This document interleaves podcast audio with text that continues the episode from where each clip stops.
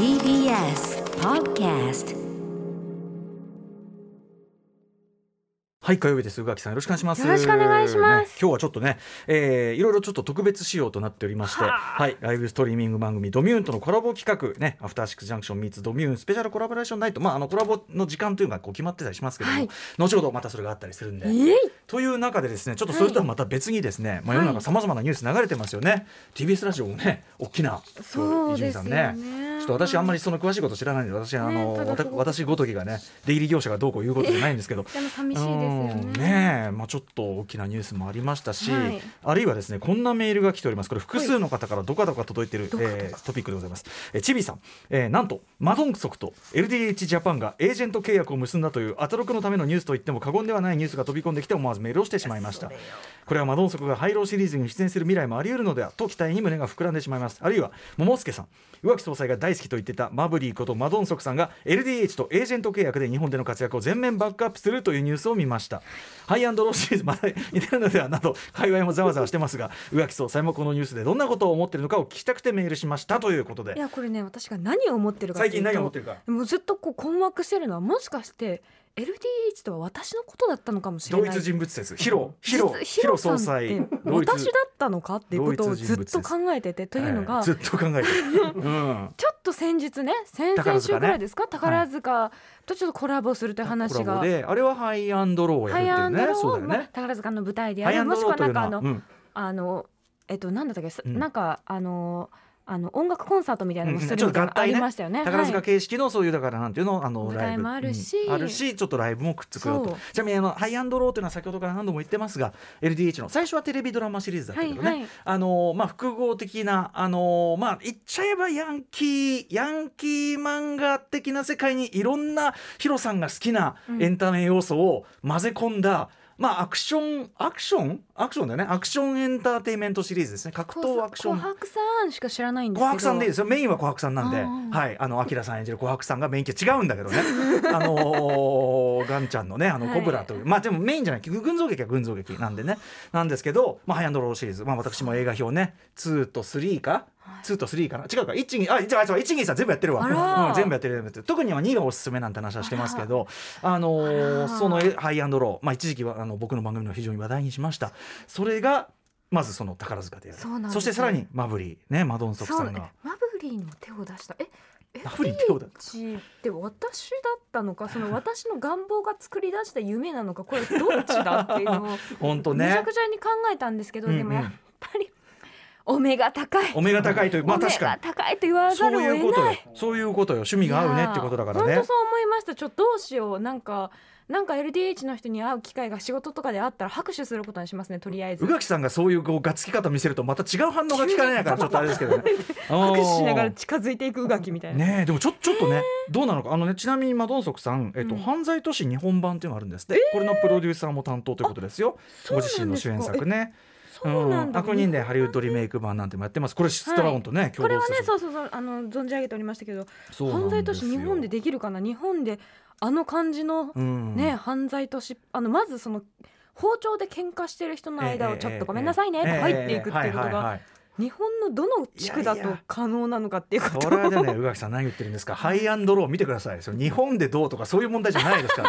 あそうなんだ、うん無限地区なんですあそれはもそう。かそうか。いろんなあじゃあそれズスウォードスウォード地区区スウォード地区というね。スウォード地区というまあその各チームの名前を取った地区があって、はい。そこであの別に日本がどうとかそういう問題じゃない。ディビジョンみたいな感じになってるそうですそうですうそうです。なるほどね。うんそうなんですよ。ちょっとそう私まだハイアンドローに正直手を出していなくて。手を,、ね、だ手を出すことをお勧めすべきかどうかも私はここではそこまではあんま強くは言えませんけどいやいやでもここまで来ると手を出さないとその宝塚ファンとしてもマブリーファンとしてもそれはもうちょっとダメじゃん。宝塚の方怠慢じゃんそんなの。がそのハイアンドローのどこあでも前日単なんだもんね。その無限っていうそのスウォード地区を束ねていて、うん。あまりに強大だったためえ逆に逆に平和、帰って帰ってた。ごめんなさい。帰って平和を保っていた。こうこの「帰って」という言葉遣いがとてもいいんですが帰って平和を保っていた。力が強すぎて、ね、そうです。恐怖政治みたいなのになってたはい、恐怖じゃないんですね。その、はい。割と人徳にあふれた、はい、あの井浦新さんとね、はい。えー、明さんのその紅白さんがこうチームをやってるという、はい。そういうあれがあってですね。あのでその無限地区のだから無限無限というチームの話になるのやもというような感じ。でもコブラも出るんだもんね。コブラのなんかちょっとひ秘伝っぽい感じそうですね。コブラはそれのまあ下っ端の方で、まあ、自自分のその組織を後に作っていくわけですけど、まあ、事実上の主人公とか映画版とかなどという感じなんですが、うん。なんでねまあご覧になるならやっぱり劇場版3作、えーということなんだけどこれできればねあの私が最初に見たように応援上映が一番いいんです。ファンの方がファンの方がこう見ながら、まあ、例えばそのひいきの方がねこうはい。ガッとアップになると、こう顔がいいとかね、まあ、そういう 顔本当にそういう感じ。あの声の声が、うん、顔がいいとかね。まあまあ確かうんに。一周回っても顔がいいっていうのは褒め言葉ですからね。ああとやっぱりそのまあ非常にこうある種可愛い可愛らしいツッコミどころが多い作品なので、はい。うんあのちゃんと人の話聞いてとか。そういうツッコミが入る。暴力、暴力いきなり暴力ダメとかね話聞いてみたいな。う ん怒んないで。怒んないでとか。もうだからね。俺もあのあのなんか応援上映で見たハイアンドローで一気にハイアンドロー好きになっちゃったし。みんなで楽しむタイプの作品なんですね。皆さんとっても楽しみ方が分かってるしそれでやっぱこう白さん「白さん!」みたいなのも大好きになっちゃって。であのアクションでもねとはいえアクションとかめちゃくちゃすごいんですよ。まあや。っぱりね皆さんダンサーでいらっしゃるし、そう。そうなんですそうなんです。身体能力も高いし、あと実際そのなんていうの振り付けとか見せ方もすごい、特に2のクライマックスとかびっくりする。もうものすごい人数の人が広い場所でカメラがもう縦横無尽にののワンカットでガーッと動きながらびっくりするような、あのー立ち回りを見せてて、まあテレビシリーズのアクションも本当これテレビでこれ毎週見れてすげえなみたいな、うんうんうん。そういうあのちゃんとこう表現の進化みたいなのもしてるし当然ライブシーンみたいな当然っていうか途中音楽シーンがあったりするんだけど、はいそういうのもめちゃめちゃかっこよ音楽シーンもあるんですか？音楽シーンあったりするんですけど。なのであのーということはマブリが歌っていやハイハイアンドローに出るとは決まってないですよ。ハイアンドローに出るとは何も言ってないんですけど。ねねあの一応あのなんていうの？こう若者同士の抗争なんだけど一応ヤクザ組織も入ってきたりして、うん。あのだから結構怖い戦いなんだけど最終的にはそれをあの YOU さん演じる。あれコブラのお母さんじゃない？誰だっけ？誰？あれね？あの子たち。あ。の子たち。また喧嘩してこうやって。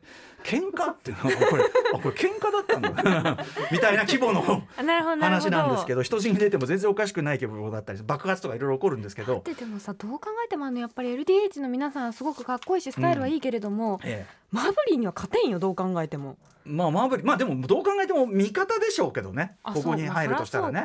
そりゃあそうだ。まあでもさ多分最強のうん。最強の敵で出てきて、で戦って味方になり共通の巨大な敵と戦うという、まあ、そういう流れであろうかと。あるあるじゃんそれは、もう大体そのぐらいはねただこういった流れをいくら読んだところでハイアンドロー何の問題もない。ですそれよりももっとびっくりする、あの不可解な出来事がいっぱい起こるから、うん、あのだ USB というね。あ USB メモリーなんですけど厳密には USB メモリーなんですけどなぜクラウドに上げない？USB うん、だとかあのやけには w i f i のあの調子がいいあのなんか橋の上であるとか、ね、でその USB を手にした琥珀さん、ね、何を思ったかいきなり海外に行って帰ってきてその USB を人に多分使い方が分からなかった。そういうね。どこといろいろこにさせばいいかわからない。あとやっぱりそのその時の琥珀さんのやっぱ髪型の変わりっぷりこの辺りもね注目だったりしましたね。うん。か。すみませんね。あのハイアンドロー大好きだからこういうの出してるからね。これ見ますねあの一番まあね。いやいやまあお忙しいんでねちょっとね。ますこれは見ざるを得ないよ、まあ少なくとも舞台までに絶対見ないといけないとは思ってたので。うん。まあその応援上映のそのいろんな突っ込みどころあのそういうところをあの、ね、無駄にカットが長いところとかでこうやってじーっとみんな見てて、アハ体験。どこが変わった？そうそうそうそう。うもうセンスがあったからね。あね楽しみ方にもセンス出ますね、そうあれのあれの感じでねよしあのちょっとなんていうの？疑似でね思い浮かべながらやっていただければ。たいと思います。すいませんマドンソクニュースもありました。はい、はい。この後もちょっとですねあの私的にはちょっと悲しいニュースだったりするんですけどね、ちょっとお伝えしようかなと思っておりますんで、はい。始めましょうかね。アフターシックスジャンクションあざっす。After Six Junction.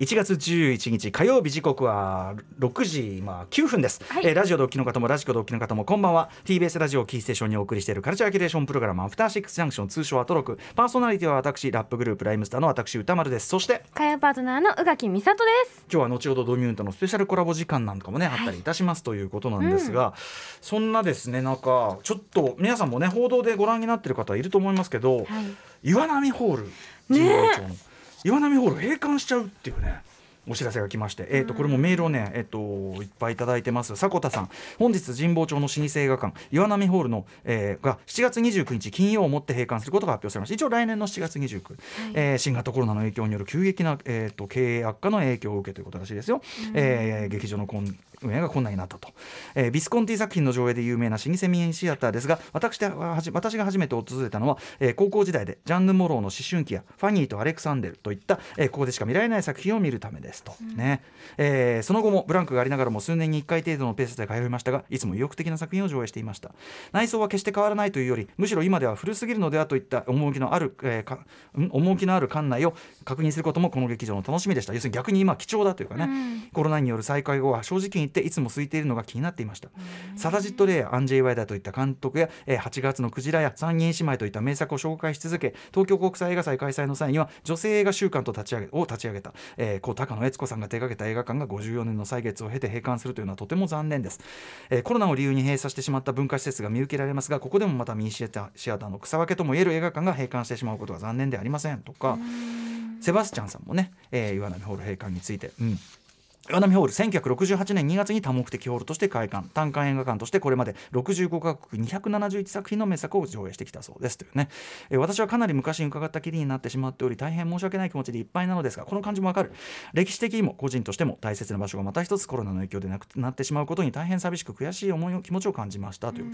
歌村さんの岩波ホールの思い出をぜひ聞かせてくださいということなんですけどちょうどですね昨年の6月4日のムービーウォッチメンで久しぶりに私もその当たったからあの北マケドニアの映画でペトルーニャに祝福を、最高でしたね、はい。ペトルーニャの祝福を岩波ホールに久しぶりに見に行って、うん私あの神保町入り浸り男だったのに当時はと男うん。逆に当時はその岩波ホール的なのはやっぱりちょっと大人なね感じで、はいはい。あんま行ってなくてですね久しぶりに行ってやっぱ岩波ホールいいなと思ったし、うん。あの岩波ホールのそのなんていうの？あのた缶の投資こうパンフレット？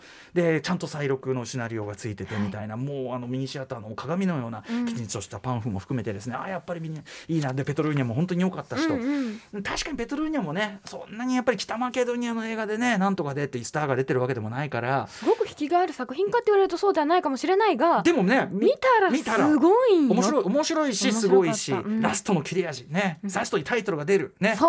えー神は実在する。その名はペトルーニャという現代が出るその言葉の意味みたいなね。そう。うーん。お前らにくれてやるなよと。ね必要なのはこれが必要なのはあのあなたでありあの人たちねっていうねもうね素晴らしい結末で皆さんペトローニャの祝福を大傑作なんで見ていただきたい。た。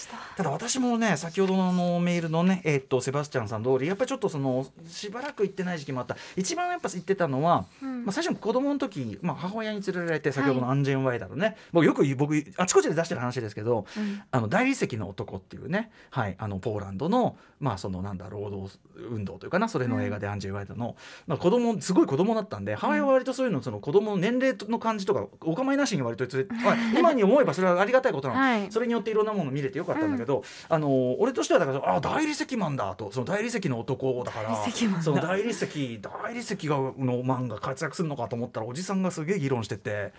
あの思ってたんとちゃうなと、うん。あれはどういうことなんですか、まあ、そこでそのどういうことなんですか？と母に質問し、えーいろいろこうまあ子供なんでね理解の限界もありますけど、なるほどななんてポーランドの国のね、そういうのがあるのかなんつって。その後鉄の男」っていう大理石の男の続編があるんですよ。今度こそはと思ってね。今度こそはこれ鉄だしな。大理石よりはなかなかちょっとスーパーヒーロー感あるんじゃないかって言ったらね、うんうん。やっぱりおじさんがね議論していたというね。あじゃあ。でもその前のこれそのなんだペトルーニャタイミングで全く今今したような話をした時に例えばそこでチラシであのエイゼンシュテインというねエイゼンシュテインのことは何とか知ってるわけですよ、うん。あの戦艦ポチョムキンでこういう映画の達成をした人だなと。その人のメキシコ万歳という映画を今度やるよと。だメキシコはそのお葬式の時にこうやって骸骨とかやってめちゃくちゃこうはい陽気にやるというね、うんうん。そういうような様子。それのチラシがこうあって予告も見ましたから、うん。なんかそうするとこうそれでまずこうエイゼンシュテインしかもメキシコ圏メキシコ万歳とかこういうのが入ってくるとかさそういうのもありましたし先ほど言ったねファニーとアレクサンデルね、えーなんかも私も見に行きましたしとか。うん。あの要所要所でもちろんねあれもありましたよね。だからいこうやって亡くなってみるって思ったりとかペトルーニャ見てやっぱ面白いじゃんとか岩波ホールいいじゃんと思うとうん。もっとちゃんと言っときゃよかったなっていうね。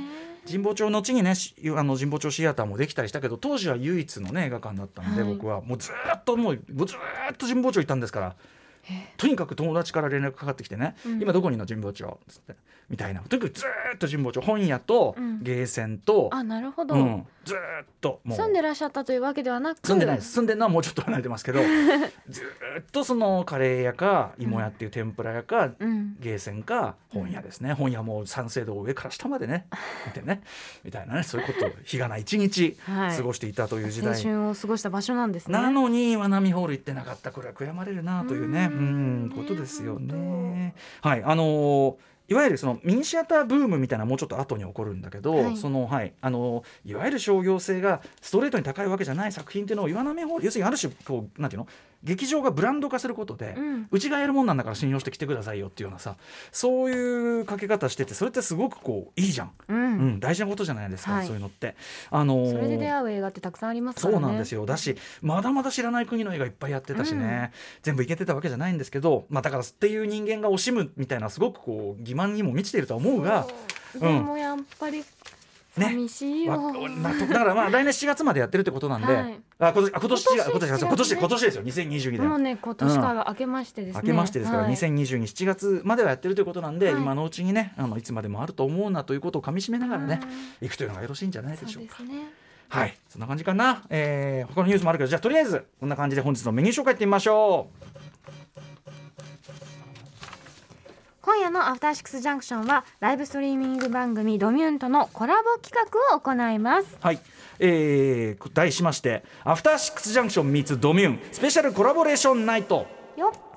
はい、インターネットで放送されているライブストリーミング、えー番組兼スタジオドミューンもうお名前聞いたことあると思いますけど皆さんね、えー月曜から木曜の夜7時、えーつまりまあアトロク、まあ、ほぼ真裏でありますが、えーカルチャー情報を発信し続けているまあ先輩番組カルチャー番組番組というかカルチャーメディアですよね、メディアごと作っちゃったわけだから宇川さんがね、えーということでコラボ企画をやりましょうとスタッフたちが動き始めたのがおよそ2年前だそうです、えーそこからコロナによる紆余曲折を経てついに今夜実現いたします。赤坂 TBS ラジオと今渋谷バルコにあるドミューンスタジオ。こちらをリモートで結んでお送りいたしましょう、ということで。はいまず6時半からのカルチャートークではドミューンの主催者で現代美術作家でもある宇川直弘さんが登場。ドミューンを始めた思いやきっかけなどを伺います。あの先駆も先駆ですからね。みんなこうやたらと動画をね普通に見るっていうモードになるはるかもう10年以上前はい。にこのビジョンを軌道に乗せてるわけですから、恐るべきことですよね。うん。はい、あとかまあ私は一番興味あるのはやっぱりこのなんていうの毎日毎日のこの無数の面白企画、うん。どうやってだってねどうやって実現回してんのかとかそういう実務的なことも非常に気になりますけどね、えーそして知事からは音楽コーナーライブダイレクト、えー今夜のこのゾーンはドミューンとの同時生放送企画となってます。TBS ラジオで聞くこともできるしドミューンで生放送で見ることもできる、えードミューンと TBS ラジオ同時にこのコーナーを放送します。そんな本日登場する DJ はこちらはい、これレーザーラモン RG さんのね「Do the Panda」という曲でございますがパンダをえーしよまあいいんですよそんなことは、えーライブダイレクトブッキング担当普段は DJ オフィスラブさんいろんな形でこの番組出てますが、えー本来は DJ ミッチー申し訳これ後ほどの8時台の特集も関連します、DJ ミッチー申し訳さんとさんとして久々に J−POPDJ ミックスを披露してくれます。このミッチー申し訳さんによる生の DJ J−POPDJ ミックスが聴けるというのは非常に貴重な機会ですし、私もあの、えー感慨深いんですがそれはなぜかというのはこれ8時台の特集コーナーともつながっていく話です。うはい。ということで8時台の特集コーナービヨンドザカルチャーはこちら J−POP パーティー申し訳ないとは一体何が画期的だったのか。誰も言ってくれないので自分たちで言っておく特集。ね誰も褒めてくれないから自分で褒めようと、えーまあ、今でこそ皆さんね、まあ、クラブ今ねあのこういうコロナ禍でなかなかカジュアルに行けないかもしれないけど、まあそういう踊るようなとことかあの DJ がいて音楽かけるような場、まあはい。フェスでもいいですよ。そういう場で日本語の曲でわーってこう盛り上がるみたいなのって今はもちろん普通ですよね、アニソンかけて盛り上がる。ねはい。かつてはクラブで日本語の曲かける、あの特にその、まあ、歌謡曲ナイトみたいな曲をまあじっくり聴くというのかな、あったりする。けどクラブミュージックとして日本語の曲をかけるっていうのは結構、まあ、ご法度と言っていいというか怒られちゃう、うん、お客からもクレームついちゃうみたいな。なんで日そう本語なんだって？そうなんです。という時代が全然例えば2000年代初頭10年2010年代ぐらいまで全然あったわけです、えー、本当に考えられないことこれ本当に。これもちょっと歴史的証言とともにお送りしますがこうした状況を少しずつしかし確実に変えていった要因の一つが実は我々がやっていた申し訳ないとというイベントなんです。こういうことをちゃんと言っておかないとみんな忘れてしまうということで一応歴史の証言としてお送りします、えー今夜の特集は申し訳ないとの創始者にして主催者さらに J−POPDJ として別格の存在だったミッツィ申し訳さん。これ本当にいろんな名だたる DJ たちがやっぱりミッツィさんはすごいってことはもう、うん。口を揃えて言いますけど私も本当そう思います、えー、DJ 歌丸申し訳ジュニアとして私あの師匠としてですねで、なんていうのその弟子入りして、うん。はい、参加していたといミうッチーさんに。そうなんです、うん。えー今は改めてですね申し訳ないとの何が歴史的に画期的だったのか、えーそしてそれが後世にどんな影響を与えたのか関係者のコメントを交えながら解説していこうと思います、また同じ時間ドミューンでは申し訳ないと DJ チームが J-POPDJ ミックスを披露しています。そしてアトロクの終了後9時過ぎからは歌丸さんや番組出演者がドミューンの生放送に合流するということです。はい、あちなみに8時台には今後ろでね深京のね EC ライダーリミックス流れてますけど、うん。あの私の2000年代初頭のミックス CD の音源とか、私が衝撃を受けた三井申し訳さんの貴重と貴重な初期の,、あのミックス CD 音源の、まあ、エディット版みたいなものもお送りする予定です。はいということでリモート時代の交換留学会をお届けします。今夜はラジオとドミューンの、えー両方チェックしながらお楽しみください。そして7時40分頃からの新概念提唱型投稿コーナーは心に残る褒め言葉を紹介するマイスイート褒め。こんなに嬉しいことはないが復活します。まあ番組では皆様からのリアルタイムのお便りお待ちしています。メールアドレスは歌丸アットマーク tbest.co.jp 歌丸アットマーク tbest.co.jp です。読まれた方全員に番組ステッカーを差し上げます。そして各種 SNS も稼働中なのでよかったらフォローお願いします。それではアフターシックスジャンクション行ってみよう。Station. After Six Junction.